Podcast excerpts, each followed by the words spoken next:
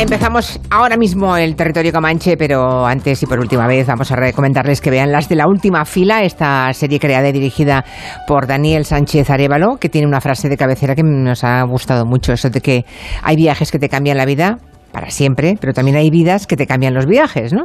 Una, una buena frase. Cinco amigas, cinco amigas y una semana por delante. Bueno, para que todos los oyentes eh, no se la pierdan, la serie se llama Las de la última fila y cuenta con las actuaciones magníficas, además de las cinco actrices principales y de Javier Rey. Y además también con los cameos de los que hablábamos antes, con apariciones estelares, pues como las de Antonio de la Torre, Carmen Machi, Macarena García o Michelle Gené y también Rigoberta Bandini. Y, y nos la quedamos como frase de cabecera, Julia, lo que decías. Sí, hay, hay- viajes que te cambian la vida para siempre, pero hay vidas que te cambian los viajes para siempre. También. En Netflix, ya lo saben. Tenemos un montón de temas sobre la mesa, todos muy distintos en este territorio comanche, para ver si conseguimos entretenerles en las próximas dos horas. De aquí a las 7, déjennos en, dejen en nuestras manos que les divirtamos. Vamos a intentarlo. Y si conseguimos, ni que sea por un nanosegundo en el metaverso, que eso sea así, ya seremos felices. Ya nos daremos por satisfechos. Saludamos en Madrid a Máximo Pradera y a Santi Segurola. Muy buenas. Muy buenas. Hola, hola, hola, hola. Hola, hola. No hola, venga hola. sola, he venido con Cuatro Santi. veces, cuatro veces. Hombre, está bien que estéis los dos juntos. Y era hora. Y era hora que un día coincidí. ¿Cómo os habéis encontrado, por cierto? Pues muy bien, yo me encuentro estupendo. buen aspecto y tal, sí, ¿no? Sí. Sí, además ha venido con unos pantalones piratas, ¿puedo decir piratas? Sí, sí, sí. puedes No. decir eso. Yo soy de los que hasta diciembre no se quitan los bermudas. Una- unas piernas elegantes, preciosas. ¿Depiladas? A ver un momentito, a ver un momentito. Totalmente, totalmente depilada. Bueno, saludo, saludo a Miki Otero y a Nuria Torreblanca. Hola. Para que Hola. puedan meter baza ya. Sí, por favor. Vamos a ver, cuando hablas de pantalones piratas, ¿quieres decir justo por debajo de la rodilla? Mira, voy a subir la foto ahora a Twitter y Santas Pascuas. Pero ¿cómo se podría ir a trabajar, Máximo Ya, Pradera? Pues porque cojo lo primero que pillo. Digo, es radio, es radio, no me va a ver nadie, es ya, radio. claro, Sí, pero... claro. No sabes a dónde viene. Un pantalón que pirata, pero fíjate. efectivamente se transmite cómo vas vestido. Si vas como un zarrapastroso, se transmite por el Claro, micro. hombre, sacamos las vergüenzas a colación. Tú dirás, si algún día dijimos que vino Lorenzo Caprile con un bañador, que le insistía en que no, que era un short, pero era un bañador. Julia, era un short. bueno, pues si tú vienes con un pantalón, yo me imagino que es una especie de bermuda, ¿o no? Pantalón pirata. o- Di que sí, Máximo. Bueno, eh, vamos a empezar, vamos a olvidarnos de esto y vamos a empezar de la Bella Italia con algo bonito. Uy, la canción Ay. preferida de Julia. Ay, Ay. ¡Qué barbaridad! ¿Cómo te cuidan, Julia? Hoy, es- hoy estamos todos muy imitadores porque yo hace media hora me he puesto a imitar a Lorenzo Caprile, pensaba que nadie lo había oído y de pronto todos los oyentes se han lanzado a escribir en que Esa Twitter. imitación tiene un gabinete. La mía. senza Es que corremos el riesgo de cogerle manía a Italia ahora con esto de... No. Con esto de, de la melones, no. no, no, no. Yo le tengo un gran amor a Italia y eso que en el colegio italiano la- las pasé a veces bastante putas, pero bueno. Total, que tenía- Máximo Pradera se ha inspirado en el hecho de que Meloni haya puesto a Italia en el centro del debate, Total. pero en lugar de cogerle manía, lo que hace es homenajear la buena música italiana. Sí. Vamos a hablar, por ejemplo, del himno oficial, que fíjate, ha estado provisional hasta 2017, queridos comancheros. Es decir, me recuerda un poco, mutatis mutandis, a la frase final de Con falda será loco, que I.A.L. Diamond y Billy Wilder la dejaron. Y dice, bueno, no se nos ocurre nada mejor. Vamos a dejarla y a ver si, a ver si pensamos otra cosa. Y se quedó ahí para siempre. Pues el Fratelli d'Italia, el canto degli italiani, también estuvo Sí. provisional desde la Segunda Guerra Mundial, a ver si había quórum, había acuerdo para algo mejor, y como no ha surgido nada mejor, pues se ha quedado. Y he traído la versión que cantaba yo en el colegio. Dentro, Fratelli. A ver, L'Italia,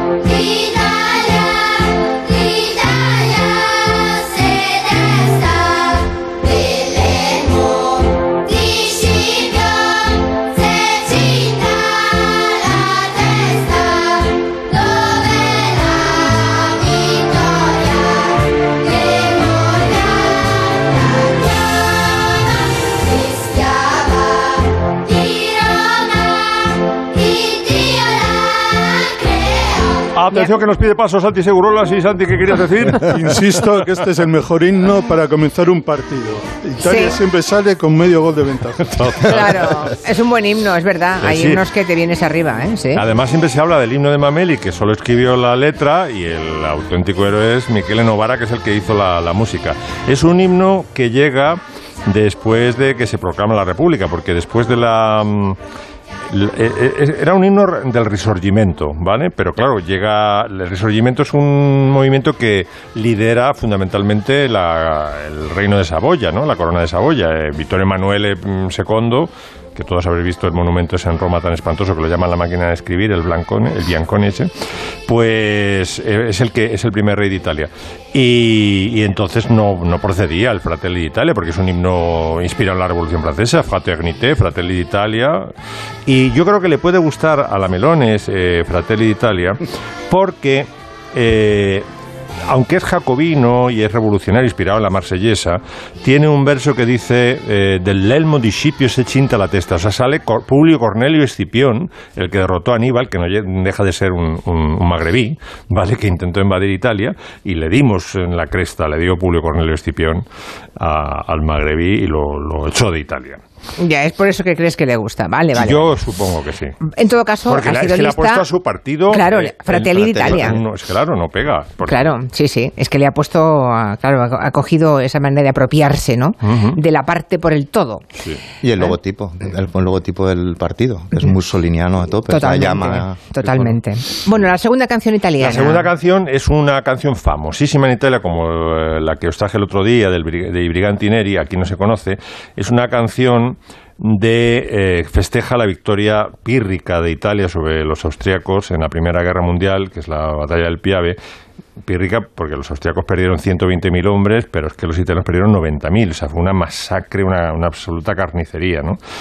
Y estuvo vigente durante un tiempo, durante el armisticio, porque claro, no podían seguir con el himno, la marcha real, que había sido el himno de, de Vittorio Emanuele II y de toda la monarquía de Saboya, porque consideraban los italianos con razón que la monarquía italiana había traído al duce, ¿no? Había, o había auspiciado la subida al fascismo. Y entonces, fuera la marcha real, que era el himno, y pusieron de este provisional. Es una canción muy bonita, la canción del Piave. Piave calmo e placido al dei primi fanti il 24 maggio.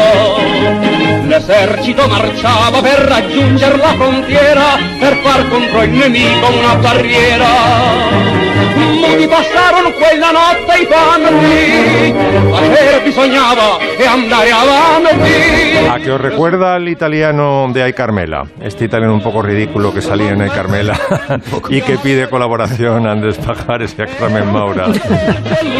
Así que dos, dos mm, himnos han, han tenido los italianos en los últimos 80 años. Sí, y ha sido siempre candidata hasta que se ha cerrado ya el, el melón y en 2017 ya dijo, bueno, himno oficial Fratelli Italia. Fratelli d'Italia, vale. eh, ha sido eh, siempre candidata Va Pensiero de Giuseppe Verdi. Va pensiero sulla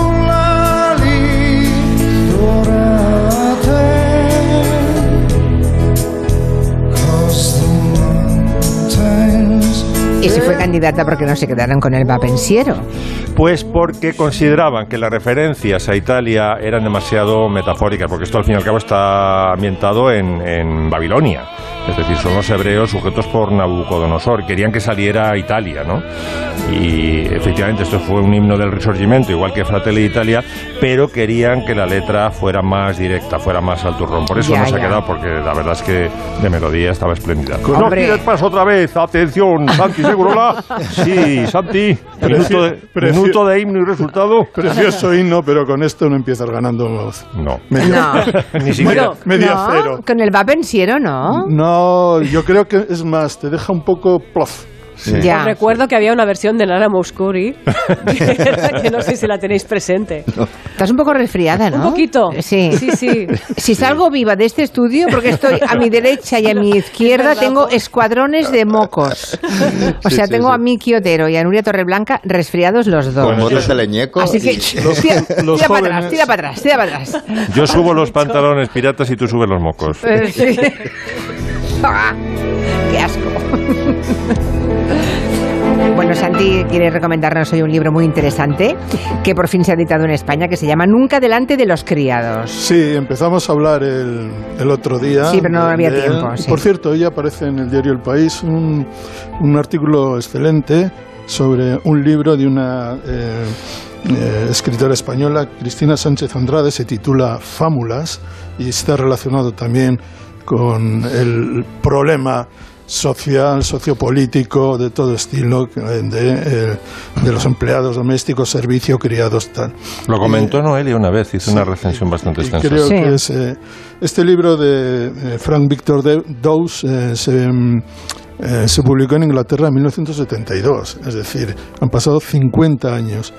Y el otro día, viendo todo esta, este ornato de, de los sucesivos entierros de Isabel de Inglaterra y la próxima coronación de, de Carlos, a mí me dio por pensar que esa superproducción, que merecerá algún Oscar, debería merecerlo en todos los aspectos, coreografía, dirección de, de arte, protagonistas, también reflejaba una- un mundo perdido, un mundo ensoñado por, por una parte de la clase política y social inglesa que eh, funciona como pastilla adormidera para eh, los ingleses yo, o para los británicos. Yo creo que eh, es un país que todavía se acepta muchísimo la- el carácter de súbdito, más que el de ciudadano. Somos súbditos de la reina, somos súbditos, y esto porque llevan mil años con ello. En cualquier caso, este libro refleja un poco, o refleja muy bien, qué es lo que sucede detrás de los bastidores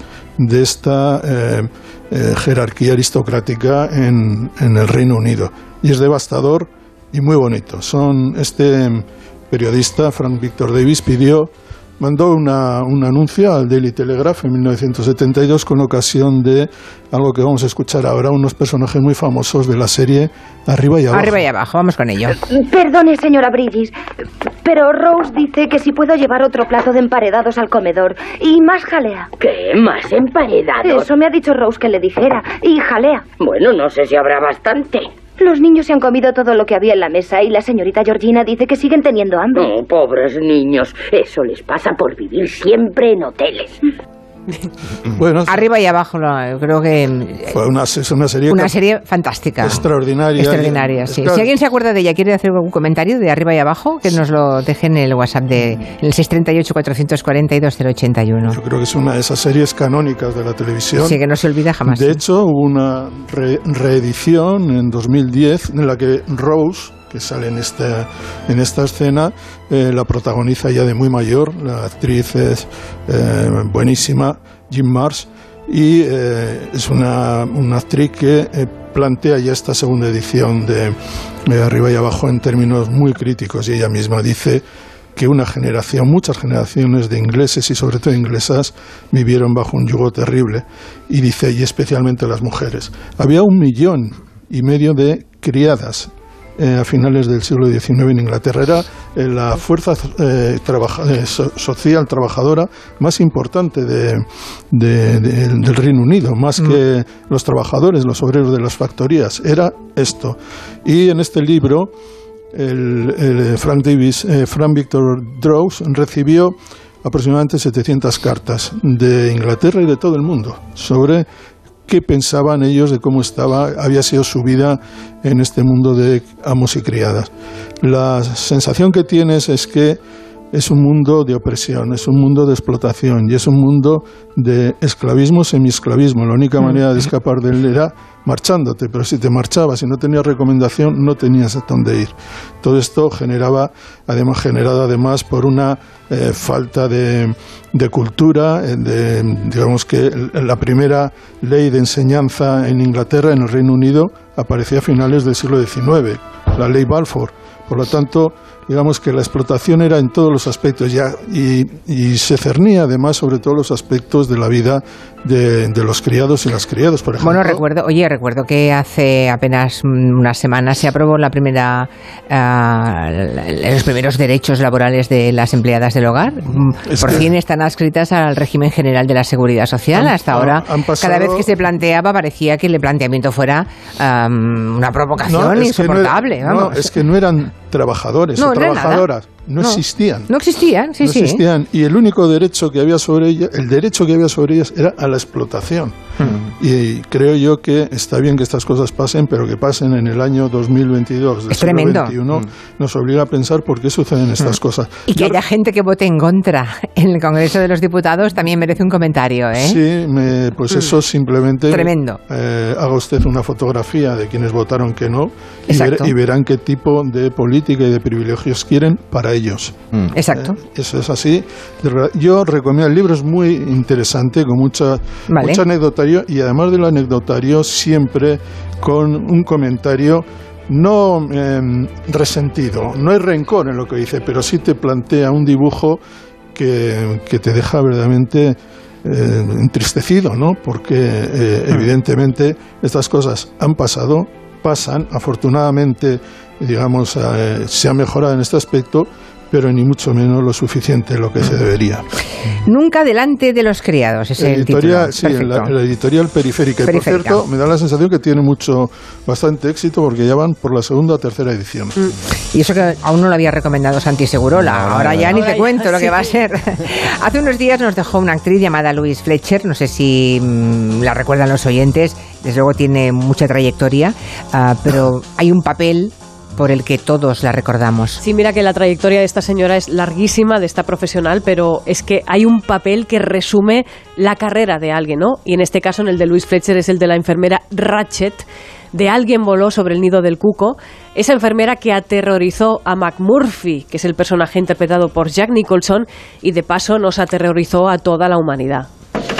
Señor McMurphy, la medicación. ¿Qué hay en esa píldora de caballo? Solo medicina le beneficiará. Sí, pero es que no me gusta que me hagan tomar cosas sin saber lo que son. Ah, no se enfade, señor McMurphy. Si no me enfado, señorita Pilbow. Pero es que no quiero que nadie me obligue a tomar nitrato potásico. ¿Comprende? No se preocupe, enfermera Pilbo. Esta Ratchet. Si el señor McMurphy no quiere tomar su medicación por vía oral, nos las arreglaremos para que la tome de cualquier otra manera. Pero creo que no le va a gustar. A usted le gusta, ¿verdad, Harry? Hombre, démela. Bien. Ay, esa mirada, esa, esa cofia, esa... ¡Ah, qué terror daba esta enfermera! Y a mí me ha hecho pensar también que no es la única, que tenemos un ejército de cuidadores, enfermeras, enfermeros terroríficos que siempre nos han dado miedo y que hoy que estoy un poco gore, que me he levantado así, debe ser por el constipado. Y que necesitas un enfermero. necesito o dos. Sí, sí, sí. Pues hablemos de cuidadores terroríficos de la historia del cine. Por ejemplo, sé que todos en este momento estáis pensando en una cuidadora nefasta. Kathy Bates en Misery. Ahí todos los escritores que nos estén escuchando ahora mismo van a notar una inquietante sensación de frío en la nuca. Sé que es el único ejemplar. Escribiste tu primera novela a los 24 años y no hiciste copias porque no creías que te la publicaran, pero lo hicieron y no haces copias por superstición. Es lo mismo que lo de venir siempre a Silver Creek. Se lo contaste a un periodista hace 11 años. 11 años. No dejaré que la publiquen. Nadie podrá leerla excepto tú y yo. Y por lo tanto es como si no existiera. Mientras exista, tendrás contaminada la mente. Ay, ay, bueno, qué horror. Stephen King es una, basado en Misery, es una novela de Stephen King que luego se llevó al cine y siempre ha dicho que ha sido hasta ahora por lo menos su mejor adaptación. La historia es Anne Wilkes, Bueno, Kathy bueno, Bates. Shawshank Redemption, que es un cuento, pero bueno, eh, cadena Ex- perpetua es de Stephen King. Sí, también es una gran adaptación de Stephen King la- al cine también. Esta enfermera, decíamos, es enfermera profesional que rescata al escritor Paul Sheldon, que es James Caan, el actor que hace poco nos dejó, de morir en la, en la nieve y le dice, tú tranquilo, ven a mi casa que te cuido. Cuando alguien os diga, ven a mi casa que yo te cuido, es la frase que debería alertaros del peligro de psicopatía de, de quien la pronuncia. Yo solo de- ahí lo dejo. Ahí lo ¿vale? dejas, vale, tomamos nota. Vamos con una enfermera con parche. Daryl Hannah.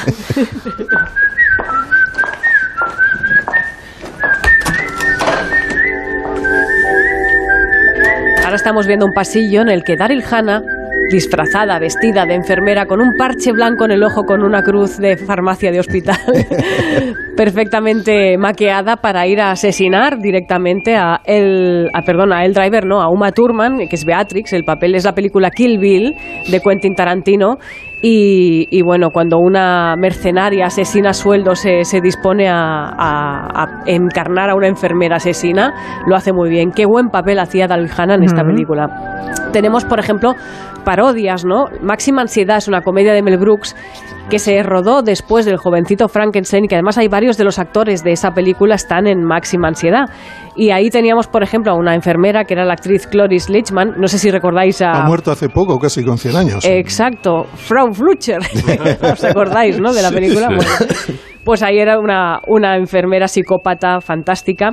Pero también tenemos casos masculinos. No sé si tenemos también presente que no es enfermero, pero lo vamos a aceptar como cuidador mal. José Luis Torrente.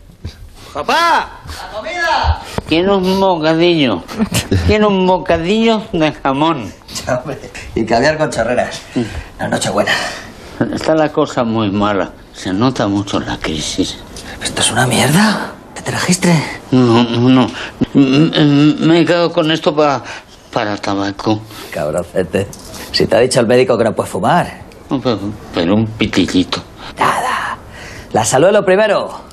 Qué horror que te vaya a cuidar Torrente. Es lo Pues sí, Es me terrible. parece una maldición, desde es luego. terrible. Bueno, y por sugerencia de Santi Segurola, dice, oye, pero esto también podíamos aceptar a Aníbal Lecter. Y digo, pues sí, tienes razón. Aníbal Lecter entra en la categoría de cuidador chungo, ¿no? O sea, es un psiquiatra que se va cargando a la gente siempre que tenga un plato en, en esta mesa, y ¿no? que acuden a él para que, como psiquiatra, sea capaz de más o menos decir quién es el autor de todas las tropelías que se están cometiendo en los alrededores. Sí, sí, lo tiene todo. Además, Aníbal nos gusta mucho en las dos versiones que hemos conocido, la de Anthony Hopkins en la película y también la de Max Mikkelsen en la serie, que es una serie buenísima.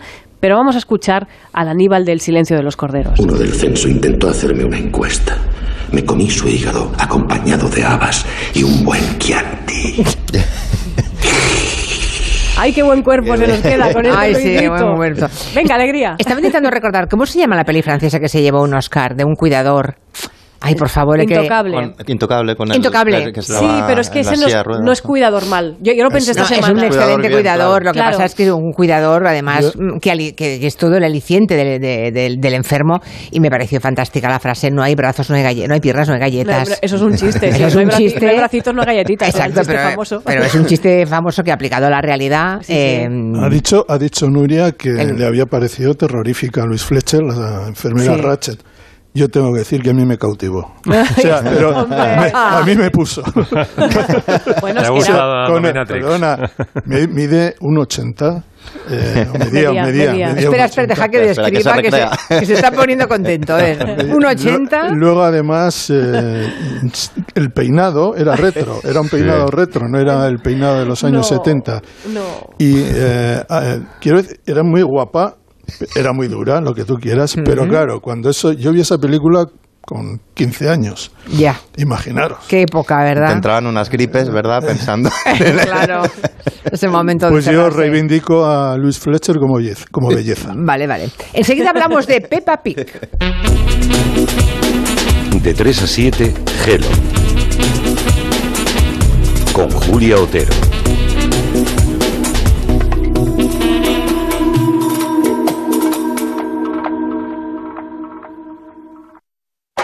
Las dunas de Maspalomas, la belleza de Puerto Mogán o la recóndita playa de Wiwi. En Gran Canaria tienes mucho por vivir. Viajes del Corte Inglés te propone un viaje de 7 noches con hotel, vuelos y traslados incluidos desde solo 279 euros. Consulta condiciones. Gran Canaria. Descubre el paraíso con Viajes del Corte Inglés. Cuarta fiesta de la vendimia de Onda Cero en la denominación de origen La Mancha. Con este motivo, el viernes 7 de octubre, Rafa La Torre y el equipo de La Brújula estarán en directo desde las instalaciones de Decop Baco en Alcázar de San Juan, Ciudad Real. Patrocina el Consejo Regulador de la denominación de origen La Mancha. Colaboran Junta de Comunidades de Castilla-La Mancha, Diputación Provincial de Ciudad Real, Ayuntamiento de Alcázar de San Juan, Ruta del Vino de La Mancha, Cooperativa Virgen de las Viñas y Bodegas Campos Reales. Cuarta fiesta de la vendimia de Onda Cero en la denominación de origen La Mancha. El 8 de octubre, a partir de las 7 de la tarde, la brújula desde Decop Baco en Alcázar de San Juan, con Rafa La Torre. Te mereces esta radio. Onda Cero, tu radio. Líder y lo más visto de la noche del viernes. ¡Qué alegría! Esto es increíble. La voz, hoy a las 10 de la noche en Antena 3. La tele abierta. Ya disponible en A3 Player Premium. Entonces con el móvil puedo ver si mis hijos han llegado a casa o si han puesto la alarma al irse.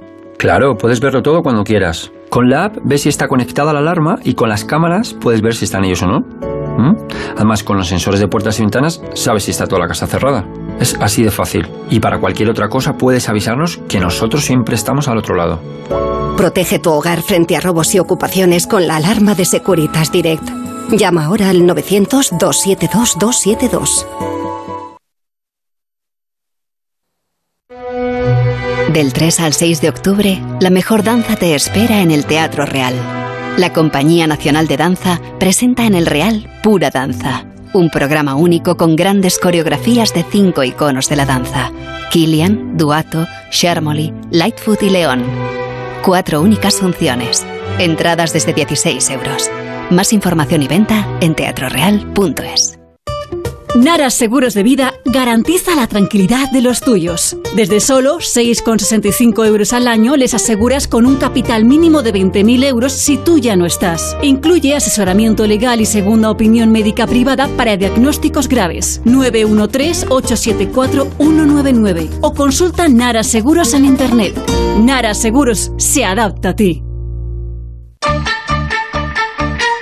Si solo con estos tres acordes ya estás sonriendo, tengo una buena noticia. El 7 de octubre se estrena en el Teatro Rialto una nueva producción de Mamma Mía el musical.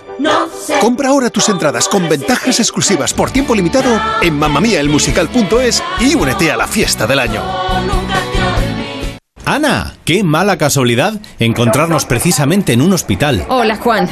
Pues sí, sí es mala coincidencia. Es por mi marido que se resbaló en la bañera y se ha dado un golpe muy fuerte en la rodilla. Vaya por Dios, nosotros ese problema ya no lo tenemos. Hace tiempo llamamos a Duchamanía y cambiamos la bañera por un plato de ducha. Hazme caso, llama a Duchamanía y evitarás este tipo de accidentes. En Madrid, Paseo del Molino 6, 91 468 4907 y duchamanía.es. ¿Qué hacías en 1994? En Adelgar ya acompañábamos a nuestros pacientes en su proceso de adelgazamiento. A cada uno el suyo. El método Adelgar, Adelgar para niños, cirugía de la obesidad y siempre con supervisión médica. Si quieres adelgazar, ponte en manos de especialistas desde 1994. 91 577 4477 y adelgar.es. Adelgar, Bricolaje Moraleja, la mayor exposición de puertas en Madrid que jamás hayas visto. Tenemos los mejores precios porque somos fabricantes. Calle Galileo Galilei 14 de Getafe, bricomoraleja.com. Comienza la temporada de ópera del Teatro Real. Del 24 de octubre al 14 de noviembre, disfruta de Aida, con una de las producciones más emblemáticas del Real.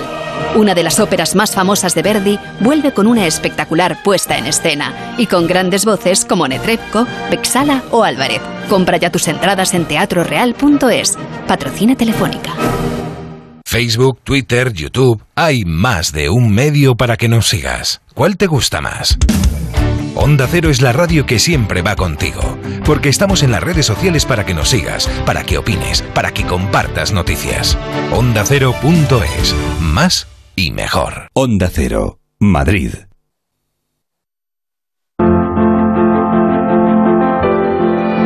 Arriba y abajo fue una serie fantástica, de las series inolvidables, pero ahora que recuerdo muy bien, el vestuario también era inolvidable. Iban inmaculados, pulcros, era de verdad para verla. Recuerdo muy bien eh, algunas cosas de arriba y abajo, que no la vi entera en aquel momento, y ahora, mm, hace ah, quizá un año, no recuerdo más bien, eh, vi Downton recordándome un poco en mejor aquella serie. Arriba y Abajo es una de las mejores series de todos los tiempos, pero además es que era la época en la que Televisión Española compraba muchísimas series inglesas y eran todas buenísimas. Yo tengo muy buenos recuerdos de las series inglesas de aquella época, porque está arriba y abajo, Retorno a Brideshead, eh, Buff, los Robin, bueno, bueno, muchísimas, deliciosas todas. Ya ves, Santi, ¿eh? los oyentes recordando en voz alta al hilo de arriba y abajo, ¿no? De la serie británica, Yo- otras más. Yo la compré luego Mm. en todos los capítulos, en la versión en una caja y de vez en cuando la veo porque no pasa el tiempo por ella, todo lo contrario, yo creo que la mejora y era buenísima entonces. Hay que decir que los ingleses cuando hacen este tipo de cosas las hacen de maravilla. Este, este tipo de series decían cuando analizaban, por ejemplo, los resultados del Brexit, que por ejemplo eh, Downton Abbey, The Crown, todas estas series nostálgicas habían ayudado muy Claro. mucho a empujar un voto por el, Y- por el Brexit. Y Dunkerque, por ejemplo, la También. película Sí. de- también, y 1917 de Sam Mendes también. Eh, Ha habido un aire de nostalgia incluso en gente a la que una uno considera eh, de izquierdas o progresista, como quieras llamarlo, que ha colaborado en esa idea de lo que es la britanidad, por decirlo de alguna manera, ¿no? que está, yo creo, en un momento difícil. Solo hay que decir que esta semana la libra se ha caído de tal manera que los ingleses no entienden cómo ellos, cómo les está pasando a ellos. a Ya, ya, ya, ya, ya. Bueno, vamos a hablar de Peppa Pig. Vamos a seguir No, allí. es otra- es- Seguimos allí. Porque dice un oyente, eh, un oyente que nos escucha desde, desde Gran Bretaña, ha oído que ibas a hablar de Peppa Pig y ha dicho que nunca olvidará el discurso aquel de Boris, eh, de Boris Johnson. Lo vamos a poner, lo vamos a cuando se le olvidó y empezó a hablar del parque temático de Peppa Pig, que lo trae también Miki Lo voy a Otero. traer. Fue exactamente como si Rajoy, en el momento de los vecinos y el alcalde, Se pusiera a empezar, a- se hubiera empezado a hablar de Pocoyo sin parar. Porque Sí. Pocoyo, el pulpo loco, el pato, fue lo mismo. Luego lo ponemos. Y bueno, viene al caso porque es una gran serie británica, Peppa Pig también. o sea, nunca pensaba que daría paso a esta sintonía. Yo tampoco, ¿eh? cuando he visto Peppa, lo de Peppa Pig. Yo soy Peppa Pig. Este es mi hermano pequeño Esta es Mamá Pig. Y este es Papá. Estábamos en mis sueños esta musiquita. y la cuestión, empiezo por la polémica, la cuestión es que hace un par o tres de semanas en Inglaterra, porque solo se ha emitido allí, se emitió un, un capítulo en el que un nuevo personaje, Penny la Osa, decía que no tenía una madre sino dos. ¿no? Decía textualmente, vivo con mi mamá y con mi otra mamá, una mamá es doctora y la otra cocina espaguetis. Me chiflan los espaguetis. Es decir, se decía que tenía una pareja, una, que su, su casa eh, había una pareja de mujeres lesbianas, ¿no? Lo decía así. Who's next? I'm Penny Polar Bear. I live with my mummy and my other mummy. One mummy is a doctor and one mummy cooks spaghetti. I love I love spaghetti. spaghetti. Que no es algo tan nuevo, porque recordemos una serie que tenemos mucho más a mano. Esto, digamos, de que pueda haber una pareja homosexual en una casa o compartiendo techo, no es tan nuevo, ¿verdad? ¿Serás capaz de hacer eso por mí? ¿Qué, qué buena persona es Blas. Mira que levantarse para traerme un vaso de agua. Ya está, aquí lo tienes. Aquí tienes tu vaso de agua, Epi. Toma. Gracias, gracias, Blas. De nada. No, re- no- no- no fu- no era reconocido, pero la convivencia en la misma habitación de Epi Blas, yo siempre, Tú siempre lo la interpreté así. un poco así. Ah, se- Bueno, ¿Se podía entender de otra manera? o no? la cri- crisis de la vivienda. no, no- no lo sé.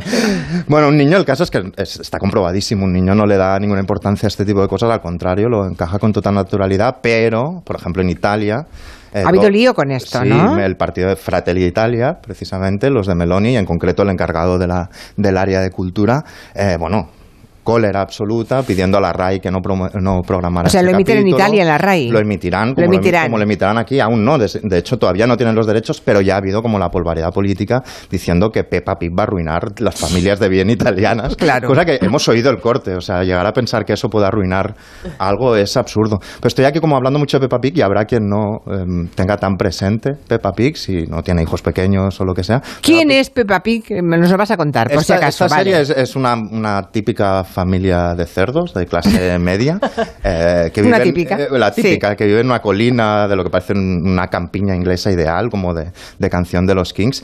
Y la, propa es- la protagonista es Peppa Pig, que es como una cerda de tres años, muy, muy precoz, muy inteligente, que va siempre con un vestido rojo y que adora pisar charcos, ¿no? Literales y Es como un poco Lisa Simpson, ¿no?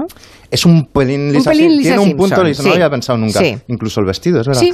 Y viven en este pueblo, viven pues Susie Bee, eh, Rebecca Rabbit, Pedro Pony, bueno, un montón de personajes antropomorfos de todo tipo de, de- de animales. Lo curioso de esta serie es que es como llevar al mundo infantil las sitcoms. Es como cuando Larry David, para vender Seinfeld, dijo, quiero hacer una serie que no vaya de nada, porque no hay una gran fantasía, tal. Es la vida en ese valle, en esa colina, en esa familia. Y esto podría no gustarle a los niños, porque les pareciera soso o lo que sea. Pues no, sí. Porque es una vida, no pasa nada. Les encanta. O sea, Peppa Pig es un fenómeno global absoluto y de hecho eh, solo hay alguien con más miopía empresarial que el, que el, que el tío de, de la discográfica Decca que rechazó a los Beatles, que es los de la BBC y todas las, producto- las productoras que rechazaron Peppa Pig. Ah, o sea, la muchos- rechazaron. Sí, sí, y ahora se ha vendido a 180 países, hay parques temáticos en todo eh, el mundo y yo creo que la clave es porque no trata ni a los niños ni a los padres como tontos, ¿no? Es como, pinta muy bien como la naturaleza humana. Y entonces he ido a buscar, esto, esto es de Pulitzer o de Ondas, he ido a hacer un, como una búsqueda de fuentes, de especialistas. Entonces he nombrado a dos especialistas, serán los monegales de los dibujos animados en Vale. Julián la Onda. Vale. El primero tiene cinco años, se llama Martín Otero Blanco, vive en Barcelona. A mí me gusta Peppa Pig y, y, y, y también un poquito los charcos. Me gusta Peppa Pig y le gustan un poco los charcos. Esos que es son los- que es lo charcos en los que se mete Ya, siempre. Digamos que ha generado una necesidad de pisar charcos en los niños españoles, Peppa Pig. Y esta otra es eh, Sofía Otero Blanco, de dos años, eh, que también tiene algo que decirnos. Muy buena Peppa Pig. Es muy guay la Peppa Pig. Es muy guay. Y yo creo que- Besos a Martín y a Sofía desde aquí. Y estos dos niños yo creo que les gustan todas cosas porque los padres en esta serie la pifian, hacen ruidos, gruñen. eh, no sé, no son perfectos, no es la típica autoridad paterna perfecta. Y de hecho Quentin Tarantino, por ejemplo, ha dicho que es el mejor producto audiovisual inglés de la última década. No me lo estoy inventando. O yo que sé, César Aira, que es un escritor increíble, argentino, experimental, dice que también, que es que le parece una, una maravilla Peppa Pig, ¿no? Hay un clásico para mí, el mejor capítulo, el capítulo Berman de, Peppa Pig, el mejor capítulo. El clásico es en el que Peppa Pig aprende a silbar. Y yo creo que es perfecto este capítulo porque presenta a una niña que tiene celos, que es muy repelente, que tiene celos, que no lo sabe gestionar eh, y, y que lo pasa verdaderamente mal. Y entonces ella quiere silbar, no puede. Ve como su padre silba bien, su madre silba bien, su hermano, que es más pequeña que ella, silba perfecto, entonces llama a su mejor amiga, que es lo último que le queda para encontrar a alguien que no sepa silbar, y esta es la conversación. Susi, hola. hola, Peppa. ¿Qué estás haciendo? Estoy aprendiendo a silbar, pero nada, que no me sale. Mm, debe de ser muy difícil. Creo que es imposible. Eh, Susi, ¿tú sabes silbar? No. Quiero decir, es una pena que no sepas silbar, pero me alegro porque yo tampoco sé. ¿Pero qué es silbar por curiosidad? Pues tienes que juntar los labios y soplar. ¡Ah! ¿Esto? y le cuelga a Pepa absolutamente ca- cabreada, ¿no? Pepa ha llegado como a las altas esferas, ha salido la, la reina, y ellos van a Buckingham, la familia de Pepa, y acaban pisando charcos con la, con la reina, eh, y el, el corte que decía nuestro oyente es increíble, porque es Boris, Boris Johnson, en noviembre del 2021, ante una confederación de empresarios, tiene que hablar, en ese, ese día tenía que hablar como puntos de carga de coches eléctricos y movidas de economía sostenible, y se le ve en el vídeo cómo pierde los papeles, literalmente, no sabe qué decir y acaba hablando de Peppa Pig para And salir. Tony, yesterday I went, uh, as as we all must, uh, uh, uh, to to Peppa Pig World. I don't know if you've been to Peppa Pig World. Who's been to? Anyone who's been to Peppa Pig Es decir, World. yo estuve en Peppa Pig, ¿quién ha ido? Dice, me encantó, es el la típica cosa que me encanta. Las calles están limpias, hay disciplina en las escuelas. Eh, ¿Quién hubiera querido que un cerdo que parece un secador de pelo al estilo Picasso fuera rechazado por la BBC? Es una genialidad. Y empezó a hablar durante 10 minutos delante de los empresarios más poderosos del país. De Peppa Pig, pero... Sobre Peppa. Se Esto hundiría, esto hundiría a cualquiera. Bueno, de hecho ya no está. Bueno, esto y sus, y sus piscolabis todo lo de vino y demás, queso. es tremendo Se esto. escucharon unas cuantas ambulancias y enfermeros con camisa de fuerza que iban volando para allá. Claro, es Ya, es, que- que... es como si hubiera tenido algún tipo de cosa cerebral que Sí. le impidiera pensar con claridad. Pero hay una cosa muy curiosa de Peppa Pig y es como su, su recorrido en China, que se convirtió en un símbolo punk y contracultural, porque se empezaron a hacer unos memes con Peppa Pig como si fuera unas típicas juventudes mafiosas que hay en, en China y tuvo que intervenir el gobierno chino diciendo que Peppa Pig no, no representaba los valores de la juventud comunista china y se convirtió en un motivo de, de rebelión allí. Los jóvenes se ponían eh, relojes, bolsos, etcétera, de Peppa Pig, los jóvenes más punkis, para, para reivindicar, digamos, su libertad para ver lo que quisieran. Y, y hubo censura, incluso se bajaron 30.000 vídeos del TikTok chino con Peppa Pig. O sea, hubo como un- una polémica real en la sociedad china y al final lo consiguieron arreglar. ¿Y qué pasó? Que un par de años después se convirtió en la mascota, por así decirlo, del nuevo año chino, que era el año del cerdo. Pero durante Claro. mucho tiempo era como llevar una camiseta a los Sex Pistols, llevar una camiseta de Peppa Pig. Aquí tenemos En oyentes, China. ¿eh? un montón que, mm, que nos cuentan que a sus hijos les encanta la serie y que la están viendo. A ver qué más nos cuentan. Hola, otra peculiaridad de Peppa Pig es que contienen eh, sus personajes todos los acentos posibles en lengua inglesa.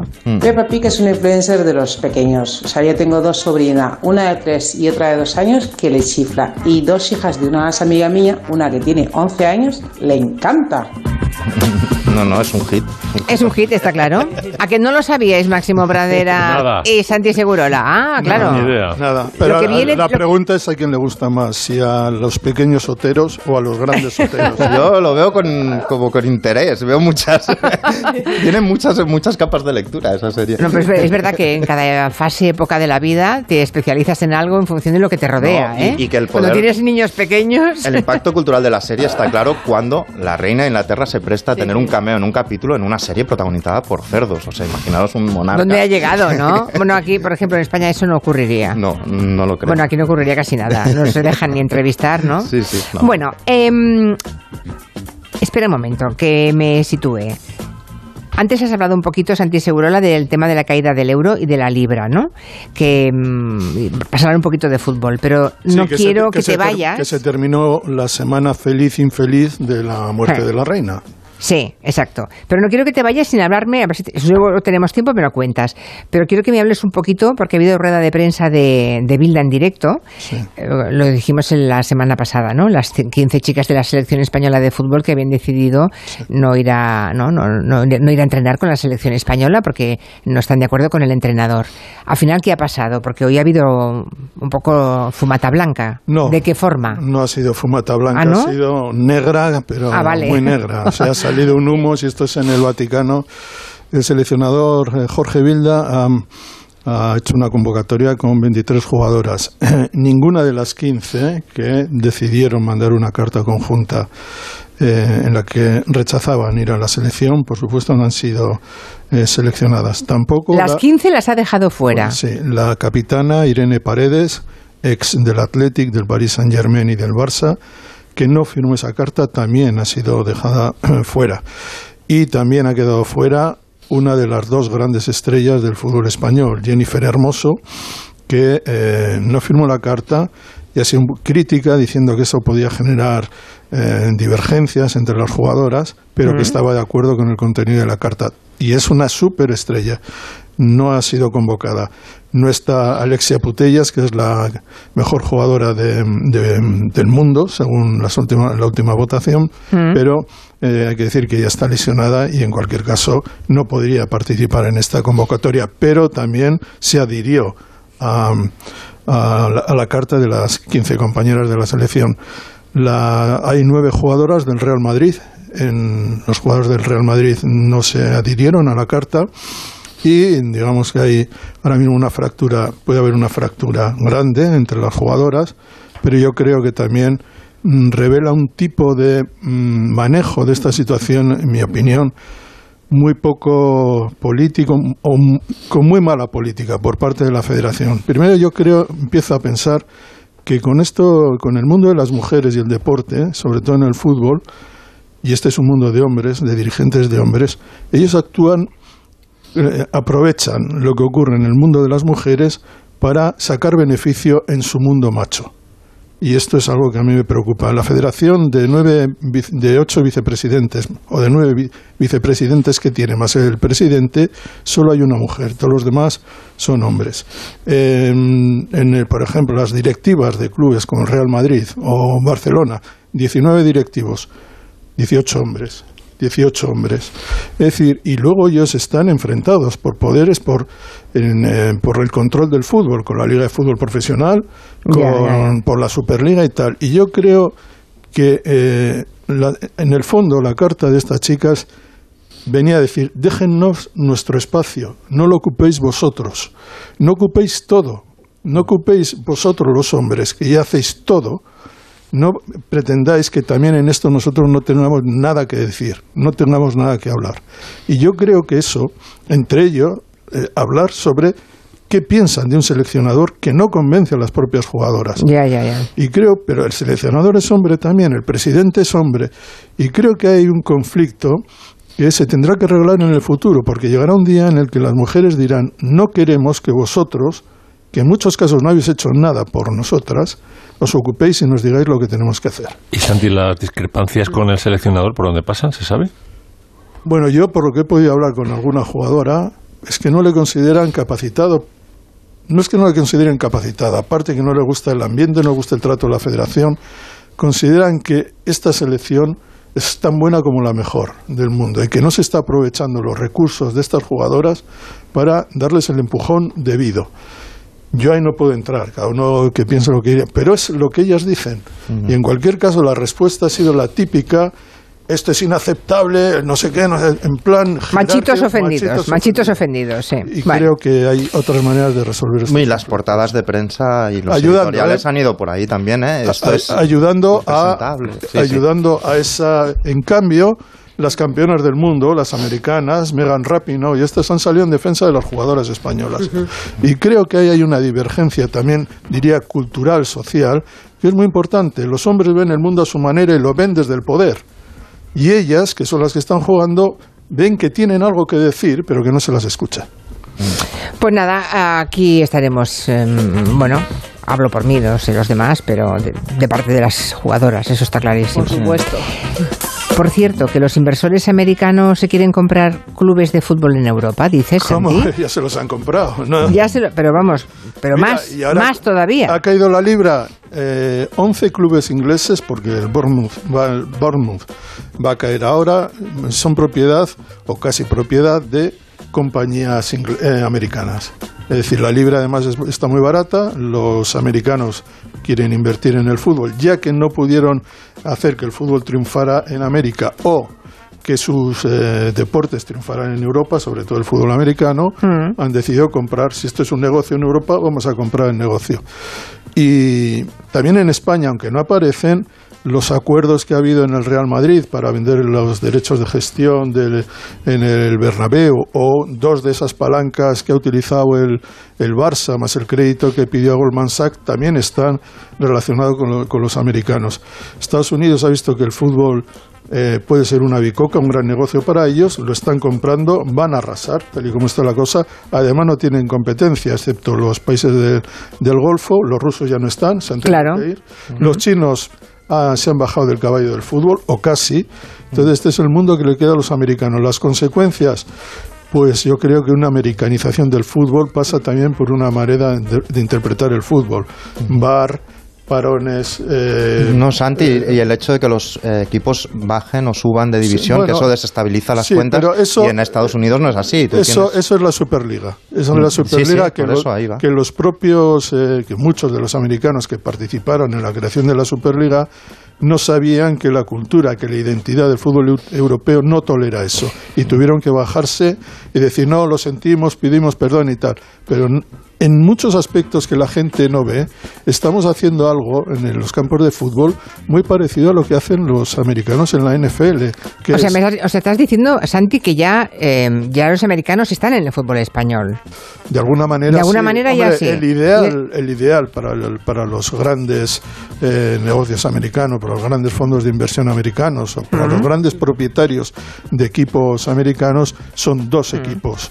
El Barça y el Real Madrid. No son sociedad- eh, sociedades anónimas, no los pueden comprar, pero, eh, por ejemplo, en el Barça se están infiltrando con la compra de derechos. Y sociedades como Six Street, esta calle americana, han comprado el 50% o el 40% de los derechos de explotación de, o de Uy, televisión del Barça, pues eso imagínate lo que significa. Mira, dice Pepe Farruco, que es un excelente dibujante del jueves, que la semana que viene, en el jueves, hay una página y media sobre el tema de la selección femenina.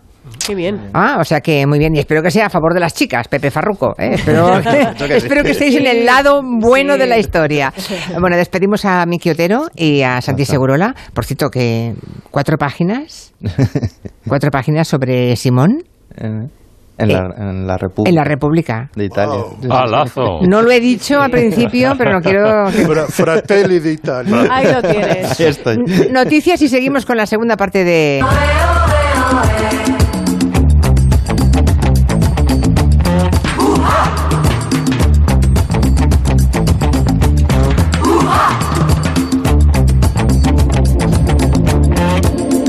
Pues vamos por el segundo turno del Comanche. Arrancamos a las 6 y 12 minutos, una menos en Canarias. Aquí sigue Nuria Torreblanca y hoy Máximo Pradera, que se reengancha. Aquí estoy. ¿Esta no es una figura de, de cuando hacíais a Mili, Máximo? Los que se reenganchaban. Sí, se reenganchaba la gente para ir subiendo de forma chusquera. Ya, de ya, forma ya. chusquera, sin, sin estudio, simplemente por antigüedad, sí. Vale, se hablaba de sargento chusquero. no sé. Eso es. Bueno, Noelia Danez, buenas tardes. Muy buenas tardes, ¿qué tal? Bien, ¿cómo lo llevas? Pues muy bien, aquí con Máximo estábamos departiendo, charlamos. Ah, Es que el ¿De qué día- hablabais? De, a ver, ¿de qué hablabais? Tuvimos un feliz encuentro el otro día en la calle Alcalá. Ah, muy bien, qué bien. Que yo, yo- iba caminando por la calle Alcalá y escuché Noelio. Noelia, Noelia. Y dije, ¡ay Dios! Y o sea que si eso os pasa porque no sois ex. Si fuerais ex no os No, encontraríais jamás en Madrid, claro. No, yo estaba con mi ex. Ah, mira sí, qué bien. Sí, Máximo estaba con su exmujer, yo no. Yo Eh, iba ya. a la Blanquerna, pues bueno, a hacer una Bueno. presentación de un libro. Y Sí, entonces, luego bueno, me, y luego me colé y vi que, la, que las dotes eh, oratorias de Noelia eh, son muy superiores a las del resto y que era la única que les hacía reír. Porque era un, era un coñazo de presentación. Hombre, no y tenía- eso, Máximo. y tenían la válvula cómica de escape gracias a los gags de Noelia. Vaya, Ya, ya, ya. vaya. Bueno, habrá que decir que eran catalanes. Antón Anda, Reixa. arréglalo. Sí.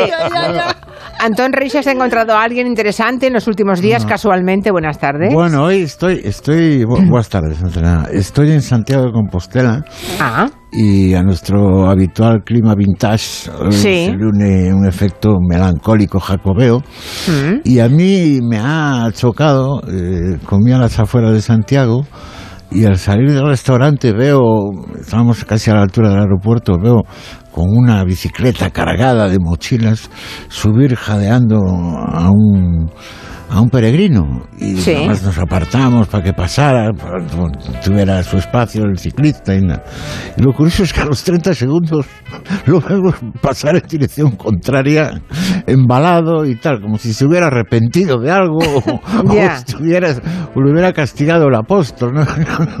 una cosa indescifrable. Pero bueno, estoy, el único problema es que estoy solo, no como Noelia y Máximo, que es el que- ya, ya, ya, ya, ya. me Bueno, vais a tener que mandar de vez en cuando un, un gemelo. Sí, un gemelo, un de- digital para que te Willis. distraiga. Lo de, lo de este, ¿cómo se llama? Bruce, Bruce Willis. Bruce Willis, sí. Es muy fuerte eso, ¿eh? Que vendan los derechos digitales. Mm, mm. Es un gran tema ¿eh? para Gabinete esto, vender los derechos digitales para que con inteligencia artificial puedan reproducirle a él y hacer películas, bueno, pues eso Qué seguirá valería. ¿Imaginas a los gabineteros? dentro de dos siglos. Gabineteros Clonar la voz de. Julio Otero, qué.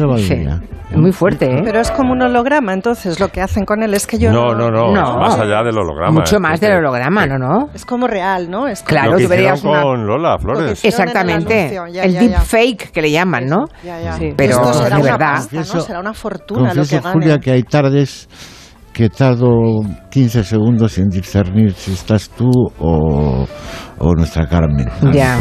No, ya. Hay una clonación ahí. Sí. ¿Quién cobra, Carmen o tú? Eh, las dos, afortunadamente, si no, alegro, si no sería tremendo.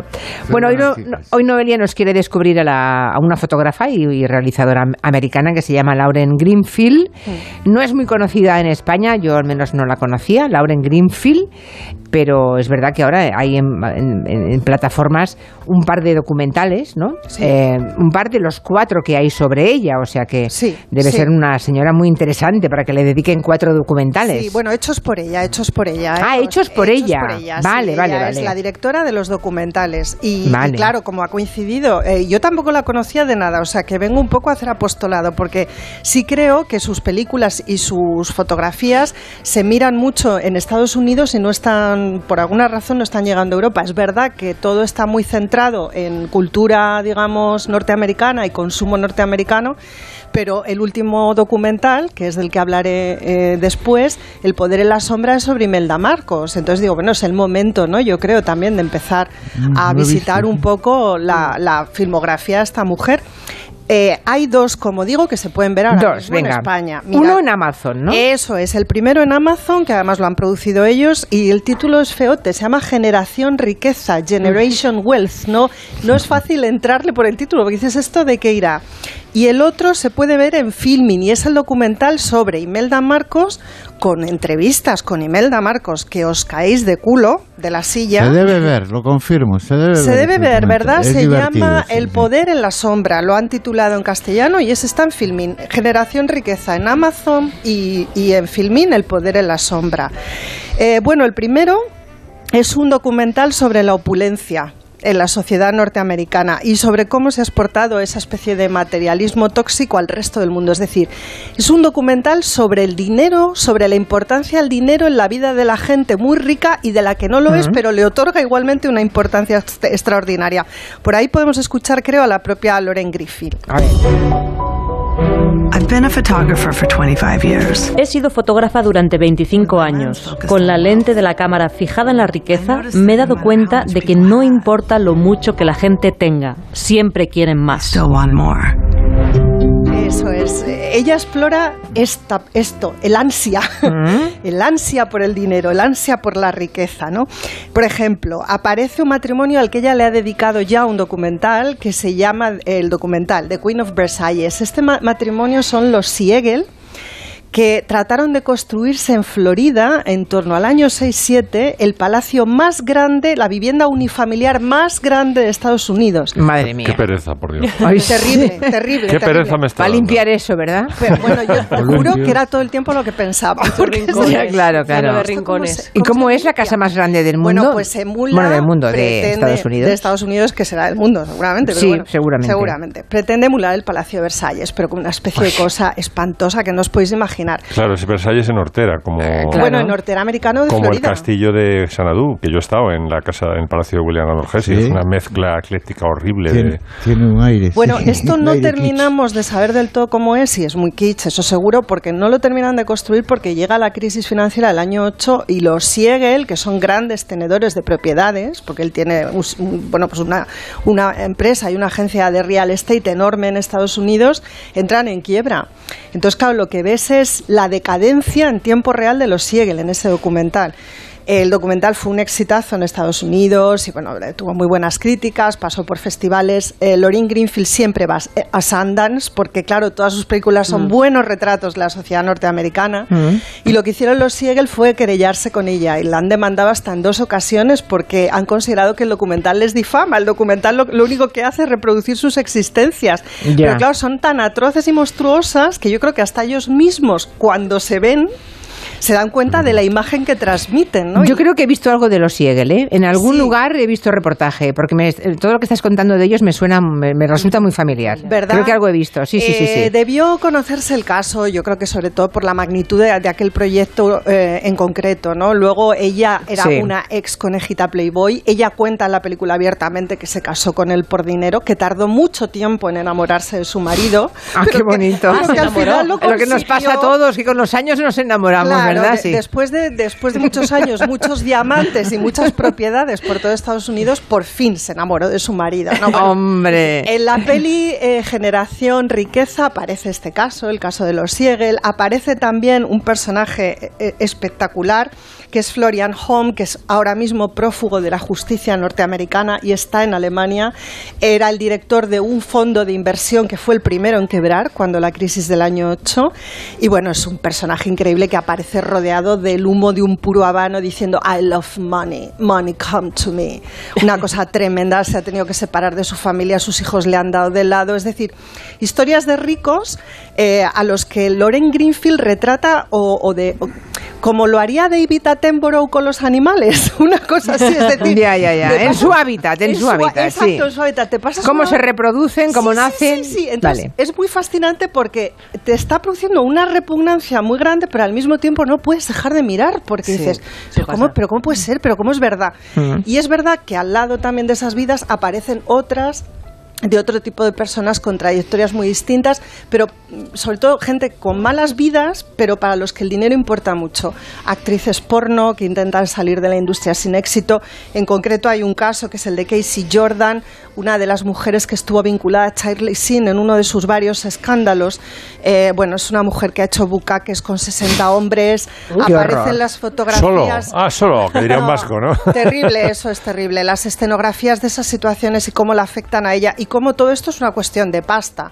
Aparece también una conductora de autobús obsesionada por su aspecto físico que compromete los recursos familiares para operarse, hacerse múltiples cirugías en Brasil y que es incapaz por los, eh, las deudas que contrae y por la obsesión que desarrolla de criar a sus hijas de manera que la más mayor de ella, de ellas, perdón, acaba suicidándose porque tiene una imagen distorsionada de sí misma. Es una niña adolescente gordita que, claro, con ser una como, madre... como en Instagram. Qué ¿no? y que con una madre que desarrolla esa obsesión le da pábulo y además, en fin, o sea, condena, digamos, la vida familiar en función de esto, pues eh, claro, pues, pues en fin, son situaciones tremendas. Eh, todo esto gira en torno a la riqueza, ¿no? Y Todo la- esto en el primer documental. Y Eso luego es. tenemos otro, eh, que es el de Imelda Marcos. Seguimos con los ricos, ¿no? con el es. desenfreno, El con desenfreno, eh, la lujuria del, de- del- del dinero, ¿no? La que casi acaba con los Beatles, como sabes. Y con los zapatos. Bueno, con los zapatos del mundo y con alguna otra cosa. Vamos a meter por ahí un cortecito de ella. When I became first lady, it became demanding for me. Cuando me convertí en primera dama, tener que arreglarme, ir guapa, porque los pobres siempre buscan una estrella en la oscuridad de la noche. Always looks for a star in the dark of the night. I want to mother not only the Philippines, but. Quiero ser no solo la madre de Filipinas, sino la del mundo. Nobody can stop me. Nadie puede detenerme. Sin desperdicio. Bueno, bueno, me ha- cuidado con Imelda porque quiere ser nuestra madre. Los pobres necesitan una luz, por Dios. Sí, y la luz era ella. No, pero enseña mucha miseria el documental. Muchísima miseria, sobre todo en la segunda parte. Bueno, Imelda Marcos es inabarcable, o sea, no, no es un personaje, además porque es, es guerra fría, o sea, qué decir, desde un punto de vista histórico, ¿no? Es un personaje que tiene tantas dimensiones. Eh, Greenfield hace un intento muy loable por desenmascarar a esta mujer y por colocarla, digamos, en el lugar que le corresponde, no solamente de la historia de Filipinas, sino del mundo, que es el lugar pues de la ignominia, ¿no? Esto cae por su propio peso. Cuenta la historia de Imelda a partir de las entrevistas que le va haciendo a ella ¿eh? y las contrasta con los testimonios que dan eh, pues activistas, políticos, algunos de ellos en activo, otros ya retirados, de lo que fue el periodo de la dictadura de los Marcos. Y claro, mm, te das cuenta, bueno, es una psicópata. O sea, yo eh, que no arriesgo nunca este tipo de diagnósticos, porque además no sé quién para hacerlo, eh, para hacerlos, perdón, en este caso lo tuve clarísimo desde el primer momento. O sea, es una mujer que no es que tenga una relación oblicua con la verdad, es que está dispuesta a, mm, a simplemente ignorarla, o sea, hasta unos niveles como de desquice absoluto, ¿no? Bueno, se ve la opulencia en la que vive a pesar de que durante el periodo de gobierno de, los, de, la, de porque ya sabéis que ella es probablemente quien ordenó el asesinato del que era el principal opositor de su marido, Ferdinand Marcos, que era Benigno Aquino, y luego después gana las primeras elecciones democráticas Cori. Durante el periodo de gobierno de Cori consiguieron recuperar parte del expolio que habían llevado a cabo los Marcos, pero siguen siendo propietarios y teniendo dinero en 107 cuentas en el extranjero.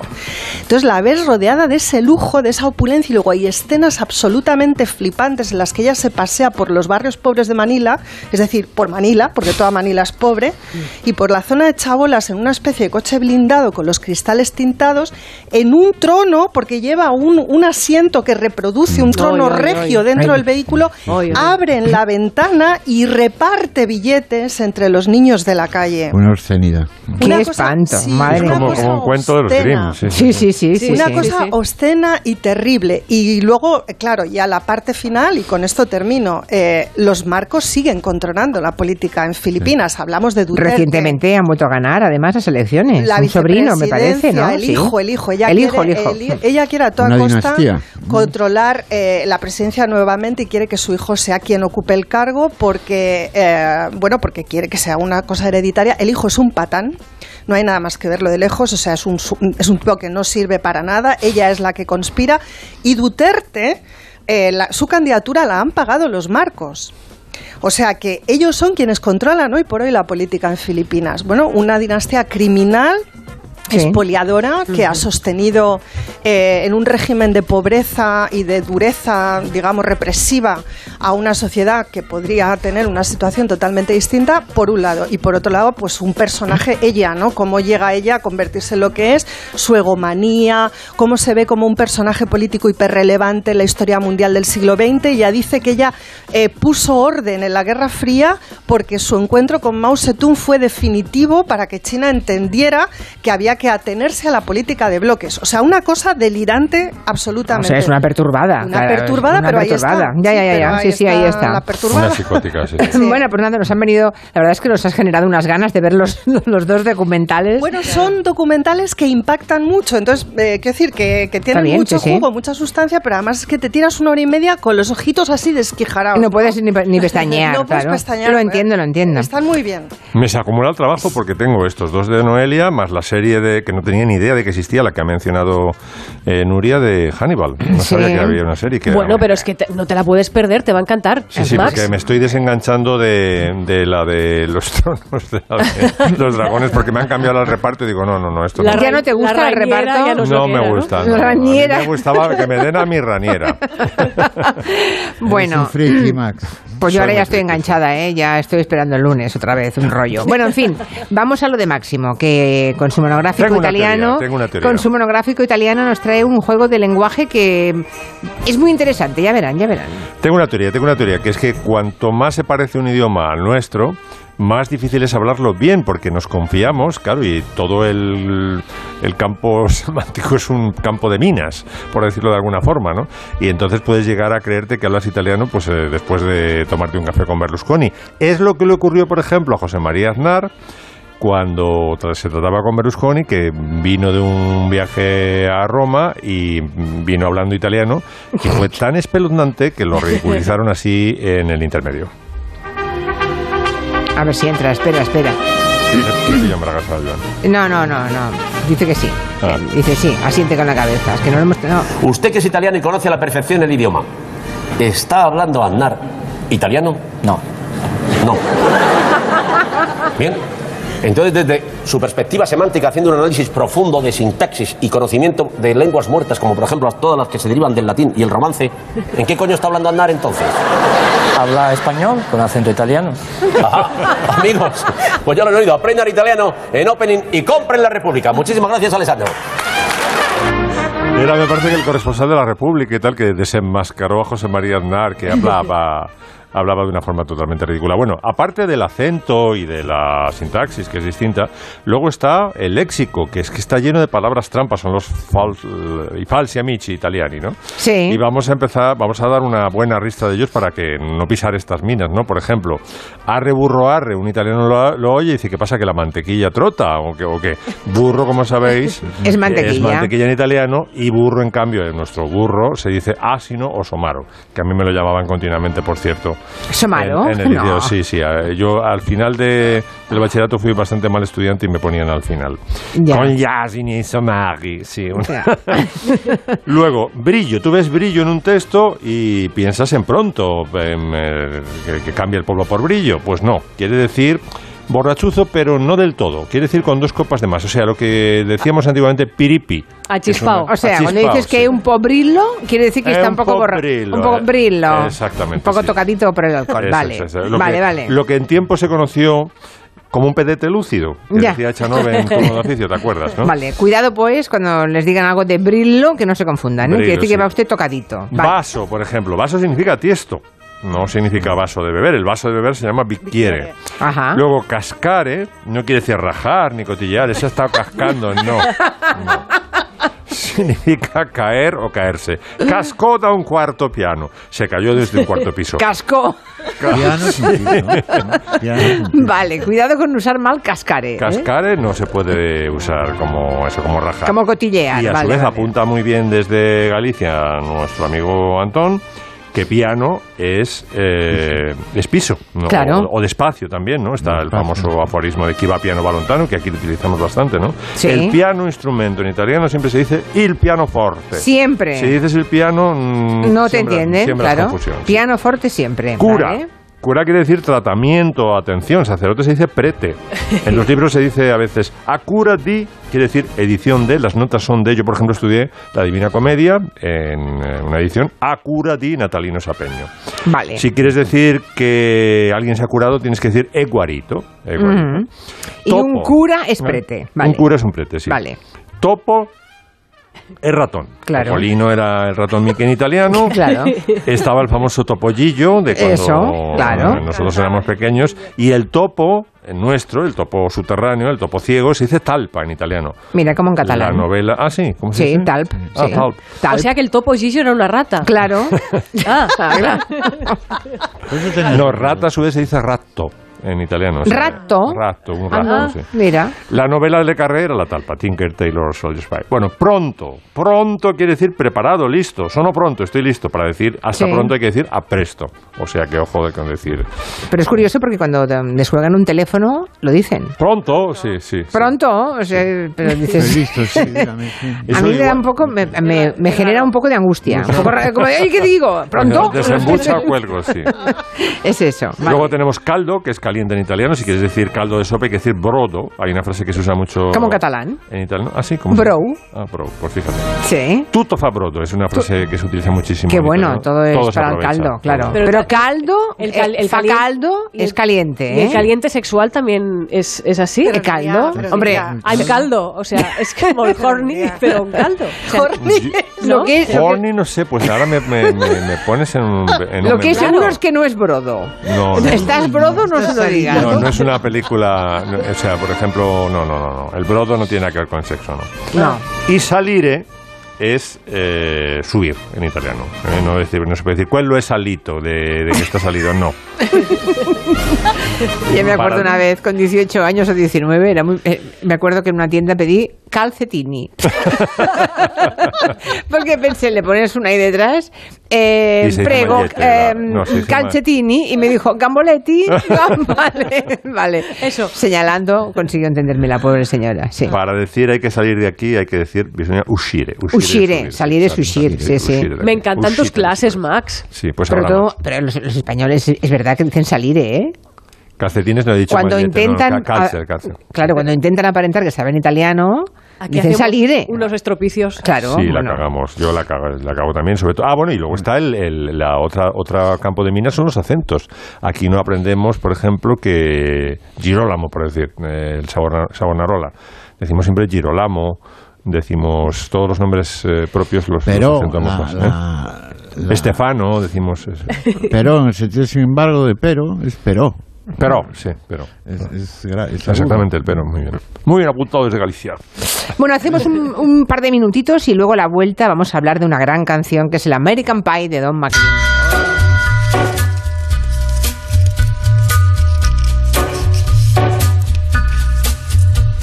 En Onda Cero, Julia en la Onda, con Julia Otero. On a gathering storm comes a tall, handsome man in a dusty black coat with a red right hand.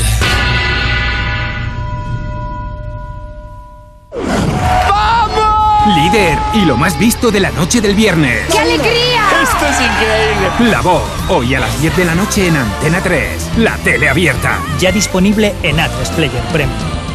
¡Línea! Han cantado línea de 20 gigas. ¡Dos líneas! Han cantado dos líneas de 20 ¡Y gigas. fibra de la buena buena! Han cantado y fibra de la buena buena. Y por solo 36,90. La ofertaza de Lowy. ¡Corre que se acaba! Han cantado Corre que se acaba. Corre a lowy.es o llama al 1456. Ya sabes que en Hipercor y el supermercado El Corte Inglés es muy fácil acostumbrarse al buen precio, a las mejores ofertas y a descuentos increíbles. Por ejemplo, tienes un 21% de descuento en todas las cervezas por compras superiores a 20 euros en cervezas. En Hipercor y el supermercado El Corte Inglés, en tienda web o app. Consulta condiciones de la promoción. Hola mamá, sigo en el aeropuerto, pero por fin vamos a embarcar. Aunque con más de tres horas de retraso. Dicen por aquí que podemos pedir una indemnización de 600 euros. Pues vaya, hija. Ahora mismo llamo a Legalitas para que nos ayuden con la reclamación. Que tengas buen viaje. Adelántate a los problemas, hazte ya de legalitas. Y ahora por ser oyente de Onda Cero, y solo si contratas en el 900 661 ahórrate un mes el primer año. Se interna por el dormitorio. Entra en la cama. Centro Energisil. Vigor, vigor, vigor, vigor, vigor, vigor. Energisil, vigor. La alfabetización mediática e informacional de hoy decide el futuro. Si eres docente, no te puedes perder el encuentro Mentesami el próximo 1 de octubre en los cines Kinépolis de Madrid. Presentado por Elena Resano y Juan Rabonet, y con expertos que os inspirarán y compartirán herramientas prácticas para responder a este reto educativo. Síguelo en streaming en mentesami.org. Te esperamos. Fundación A3 Media. Acercamos a niños y jóvenes el valor de la comunicación. ¿Sabes qué tienen en común Eddie Murphy, Pierce Brosnan, Steve Jobs o John Lennon? Todos ellos crecieron en familias de acogida que les dieron cariño y estabilidad. Acoger a un menor es darle un hogar y ayudarle a construir su futuro. Campaña financiada por la Unión Europea Next Generation. Plan de recuperación. Comunidad de Madrid.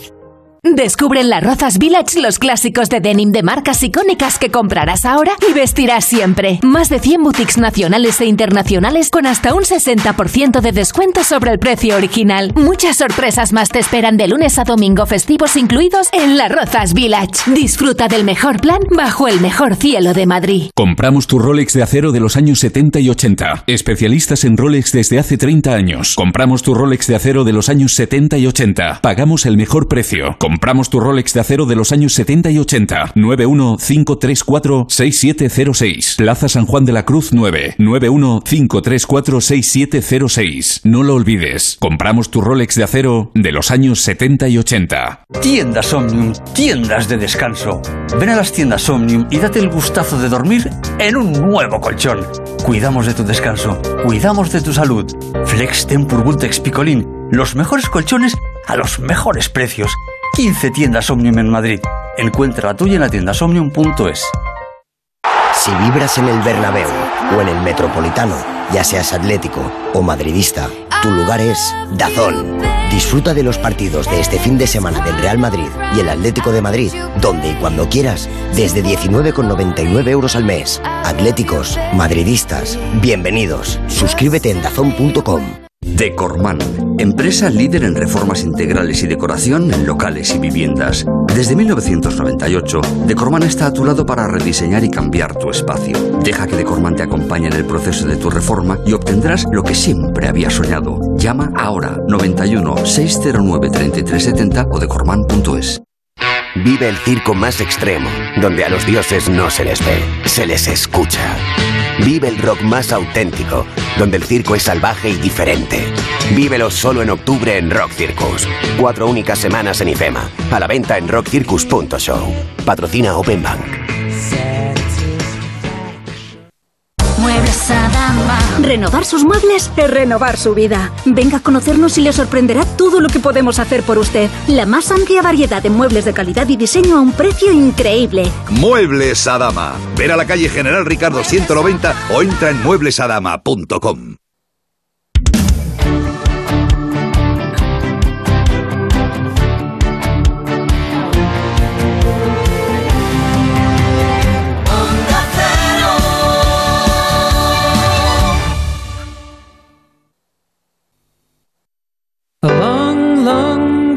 ago, I can still remember how that music used to make me smile. And I knew if I had my chance that I could make those people dance and maybe they'd be happy for a while. La canción cumple 50 años. But February made me shiver with every paper I deliver. Responder con monosílabo. ¿Te gusta Máximo? Sí, además me trae muchos recuerdos porque esta canción me la descubrió Carmen Martínez. que era Qué muy... bonito monosílabo. Noelia Dane, ¿te gusta esta canción? Muchísimo. ¿A Nuria Torreblanca? Sí. A Reixa también, claro. Yo creo que la entendía, me he dado cuenta que ¿Sí o tiene, no? tiene más enigmas. Hombre, le sobran un par de horas a la canción, ¡Eh, pero es bonita. So bye bye, Miss American. Esa te la descubrió Carmen Martín Gaite. Sí, bueno, era una máquina de... Bueno, es que Carmen Martín Gaite para mi cultura me ha hecho de todo. A mí me llevó a Castañuela 70, me llevaba a ver a Molière, a Moratín. Buah, qué suerte. Mm, Era, nos sacaba continuamente. No, le estaré eternamente agradecido. Mm. Y una de las cosas que tenía era una entrada de discos impresionante a, Sa- a Simon y Garfunkel, que nos descubrió allí. A ver, cuéntanos, Antón, cuéntanos, ¿qué tenemos que saber de esta Bueno, canción? pues, pues tenemos que saber que hasta el año pasado fue la, el hit pop más de mayor duración, 8 minutos 32 segundos, tiene 159 versos, eh, la canción es muy cantable, muy tarareable, pero es realmente enigmática en, en el sentido de sus versos. Es decir, este, este estribillo tan, tan cantable, pues si lo traduce dice adiós, adiós, señorita tarta americana, llevaré mi Chevrolet a la represa. Llevé mi Chevrolet a la represa, pero la represa estaba seca. Llevé mi coche a lavar. no. Se supone que es una canción que habla de la frustración del American Dream, del sueño americano. Como digo, 50 años se han cumplido. Paramount ha editado un, un ha producido un documental que entre otras cosas trata de des- desentrañar los enigmas de la letra que empiezan por, por, este propio estribillo. Igual no hay Eh, enigma, ¿eh? Igual es como que intenté algo parecido con una letra de Mecano, o sea... Ya, igual, bueno, si lo, si lo llevas igual a no hay la más, letra, ¿eh? Igual no, aquí, aquí sí que hay más. Pero, Vale, vale, vale. Pero bueno, por ejemplo, cuando dice The, the Day the Music Died, el día que la música murió, el sentido de esto es un homenaje muy sentido por parte de Doc, Doc McLean a eh, los fallecidos Buddy Holly, Richie Valens y Big Popper, que murieron los tres en el mismo vuelo el 3 de febrero de 1959. Aunque en ese año Don Malin tenía solo 13 años, cuando ya luego fue un adulto, a los 26, grabó esta canción y, y el- lo del día que la música murió se refiere a este hecho real tan terrible, ¿no? Que, que, que Cogieron una avioneta para poder dormir porque tenían concierto el día siguiente. Sí. Sí, uno de ellos tenía gripe y perdía el vuelo y no sé qué, y tal, alquilan una avioneta y, y ocurre todo eso.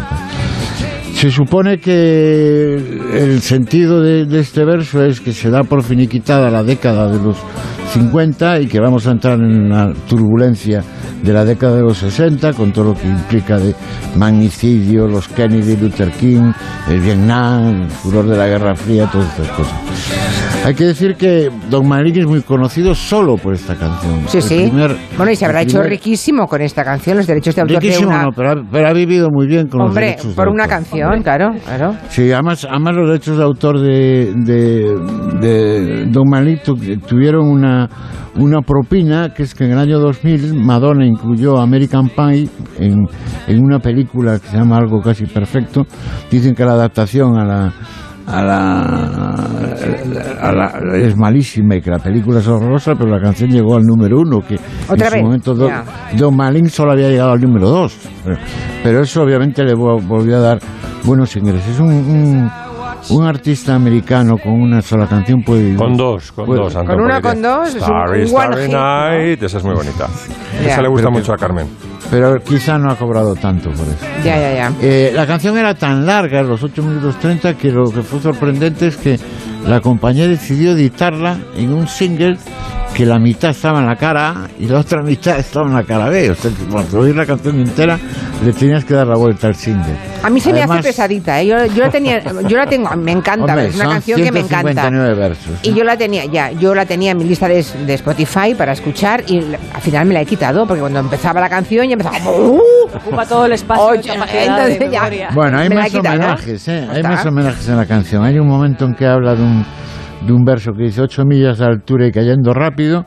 Se refiere a un éxito de, de los The Birds que se llamaba 8 miles, 8 millas. Y hay otro verso de la, de la letra que dice eh, los sargentos tocaban una melodía en marcha. Evidentemente se refiere, y es un homenaje a Doug Martin, a los al. Peppers de los Beatles. ¿eh? Se considera además que es una canción que de alguna forma inspiró el Aleluya de Leonard Cohen, el Hurricane, el huracán de Dylan, Y bueno, Vale, fue el único, el, el único éxito que tuvo, que tuvo Doug McLean. Hay que decir que es curioso que en el año anterior, en el año 70, edita su primer álbum que se llama también como, como el de Carol King, se llama Tapestry. El de Doug McLean, el Tapestry de Doug McLean fue un desastre y el de Carol King es un disco, es un disco eterno, ¿no?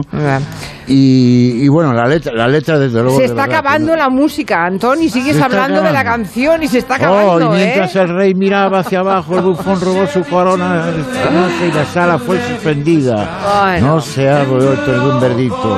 Y mientras Lenin leía un libro de Marx. No puedo hablar más de la canción, ya dura mucho. No, está bien, está He bien. hablado pero 8 bueno. minutos 32 segundos. Bueno, no está mal, ¿eh? No está mal. Bueno, hablemos he de una serie, una serie que mm, no sé cuántos oyentes habrán visto, pero Nuria Torreblanca nos la quiere recomendar, supongo. Se llama Dahmer, ¿no? Dahmer. Pero dice que no es para todos los públicos, No, Nuria. no, no, Vale. Home sweet home. Amat, os voy a advertir, es la serie del momento. Muchísima gente, incluso Netflix, se ha sorprendido de este exitazo. Pero muchísimo cuidado. Se llama Dahmer Monstruo, la historia de Jeffrey Dahmer. A ver, sabemos que los True Crime, los, las, estas series de, de crímenes reales arrasan, pero es que esta sin apenas publicidad, hace, hace no sé, si un- no sé, una semana antes Netflix dijo tenemos esta serie, la ponemos y ha sido el mejor estreno de la plataforma después de Stranger Things. No es una serie para todo el mundo. Si sois aprensivos, lo que se cuenta y muestra os va a afectar.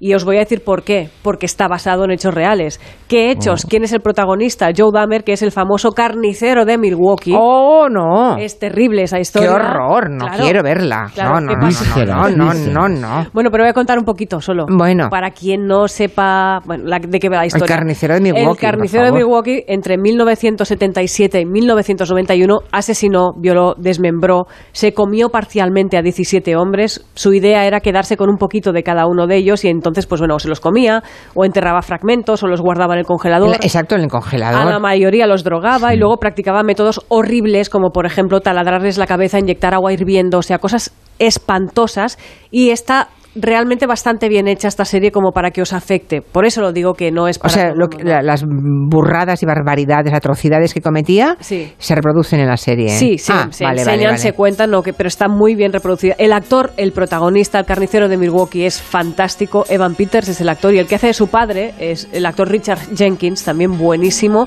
y creo que eso es parte fundamental de que funcione también la serie. Los familiares de alguna víctima de Dahmer se han quejado de la serie por la crueldad que muestra, pero sobre todo porque es un caso muy especial. Los asesinatos y el proceso judicial de este caso son de dominio público. Por ejemplo, si os metéis en YouTube podéis encontrar fácilmente fragmentos de ese juicio con declaraciones de familiares e incluso uno que es escalofriante, que es la víctima que pudo escapar del carnicero de Milwaukee. Cuenta cómo le llevó engañado a una a su casa, le dijo, "Soy fotógrafo, ¿quieres posar para mí como modelo?" Y entonces detectó un olor muy extraño en esa casa. Bueno, cuenta y cómo se reproduce en la serie esa escena, ese testimonio, es, es realmente está muy bien. Y lo que dicen los, los, bueno, los familiares de esas víctimas dicen, ya está bien, ya está bien, porque cada año, cada dos años aparece una película, aparece una serie sobre este caso y es revivir el trauma una y otra Claro, vez. Estamos claro. hartos de tener que sufrir este, Pues esta sí. barbarie ¿no? con, con este caso. Es verdad que hace dos o tres años salió una película que estaba muy bien sobre el caso, pero creo que es interesante, es interesante. Quizá debería ser un poquito más corta, pero está muy bien esta serie. Pero que sepáis dónde os metéis. Ya, ya, ya, no, no, no hay ningún riesgo de que quiera verla, sinceramente. Ya la vida es lo suficientemente dura. Me no. metí y tuve que salir, ¿eh? ¿Ah, Porque- sí? Sí, porque además sí que me pareció que se complacía excesivamente en la violencia. Sí que había un poco la cosa esta de meterse en la mente del asesino y de ver cómo... Bueno, y en la mente de las víctimas, sobre todo lo interesante es que también te muestra el punto de vista de las víctimas. Bueno, y que ¿Cuál es se ve- ¿Qué necesidad? Y ¿Qué necesidad? la parte política, gore, no, la parte política de la serie es lo más interesante, quizá Ya. Nuria, ¿no? Que cuenta cómo son todos víctimas racializadas Sí, y sí. no es que él tenga Exacto. nada contra, o sea, no son delitos de odio, es que en algún momento entiende que nadie busca a los negros ni a los latinos ni a los asiáticos, Ya. entonces es más fácil un crimen con ellos. Claro, Claro, creo que es la parte como Yo- más yo- interesante, pero Sí. luego Yo- hay como una un meterse en la subjetividad del asesino hasta el punto de que Sí, casi gore. hueles. Es, es gore puro, pero es que eso es lo que le da comercialidad, pues son metidos. Son Ya. famosos. Ya. O sea, atención, de- Máximo no lo ha visto, pero No, yo no a- Noelia sí y no lo dejó. Y por lo que veo, vale. Resa también lo has visto. Y, pe- y yo veo No, todo, sí, ¿eh? conozco, porque- cono- conozco la historia, pero es que es, es el en el gore, es- nosotros lo estamos contando así, pero son famosos en, en- desde hace muchísimos años en el Festival de Sitges, que se está especializado, proyectan mucho gore, el público aplaude en los momentos esos que nosotros co- consideramos absolutamente escatológicos. No, pero la serie no es, gore, Antón, ¿eh? No, No, no, no, no, pero yo creo que es esa visceralidad y, y ese, ese- con la- Sí, ¿no? disculpa debe haber muchas, sí. Del punto de vista de la, de la víctima, de tal, eso es, es, es- por lo Bueno, que... no, no deja de ser una investigación de, de la naturaleza humana, por muy terrible que Ya, sea. También se claro, puede pues ver sí. desde este punto Y de una vista. investigación criminal y Claro. es que es un pedazo de historia desde un punto de vista Ah, estrictamente periodístico. A o mí me sea, pasa una cosa de todas formas con las series y con las películas que hay como un afán ahora de que todo sea nuevo, ¿no? Y yo el placer que estoy en está bien ver de vez en cuando series nuevas y descubrir cosas, ¿no? Pero el placer que encuentro en revisitar películas, dice, no, es que ya la ha visto, no, no, la vio el- la Julia Otero de hace 20 años. Ahora Julia Otero es completamente distinta y va Sí. a tener una visión Sí, de esa peli, de esa serie completamente distinta y el goce Sí. que extraes de ver películas buenas eh, que has visto hace tropecientos mil, a veces es comparable al de ver una serie nueva buena, ¿eh? O al revés, las que no aguantan el paso del tiempo. Mm. Y- también o las que. A lo mejor entiendes cosas que cuando la viste no entendiste. O, o hay cosas que te entusiasmaron y ya dejan de entusiasmar. Lo cual sería, hablaría bien de nosotros. Querrá decir que hemos aprendido algo. no somos Claro. más idiotas aún que cuando teníamos 20 años, ¿no? aún. Bueno, como del Comanche se sale bailando. Oh. Sí, ya se ha acabado. Yo no Sal- me quiero ir. yo no me- Ya. Salimos con esta canción porque hoy hemos arrancado, porque es el último viernes, el último programa que hacemos en septiembre. Y ya la canción, se pongan como se pongan, ya no podemos ponerla otra vez hasta dentro de un año. Entonces, como nos gusta la canción, pues la ponemos hoy, con ella nos despedimos y el lunes nos reencontramos. Bueno, Antón, hasta el lunes, hasta el viernes que viene. Hasta siempre. El mes que viene te vengo a ver. Adiós, adiós. Nos ha quedado muy apañadito. el Sí. ¿Dónde vais a ir ahora, Noelia Danez y Máximo Pradera? Yo a casa que mañana me voy al monte y Yo- quiero madrugar. Todos los Ah, sábados Yo me voy al tren. monte. Yo me voy al tren, que me gusta ir en tren. No, yo, yo voy a ver series. Oh, no. Y los documentales de vida y es fascinante. El de Imelda Marcos me da un morbo. A mí también, eso me da mucho morbo, pero me da también mucha ansiedad, ¿eh? porque por más horas que haya, algunas horas libres, es imposible ver todo lo que me sugerís. Es imposible. No, hay, no, no tenemos horas en la vida. Nuria Torreblanca te espera Elmo en casa. Me espera el perrete, tengo que sacarlo. Sí, Yo también, por yo eso. también, Venga, a sacar el perro. Adiós. Buen fin de. Adiós.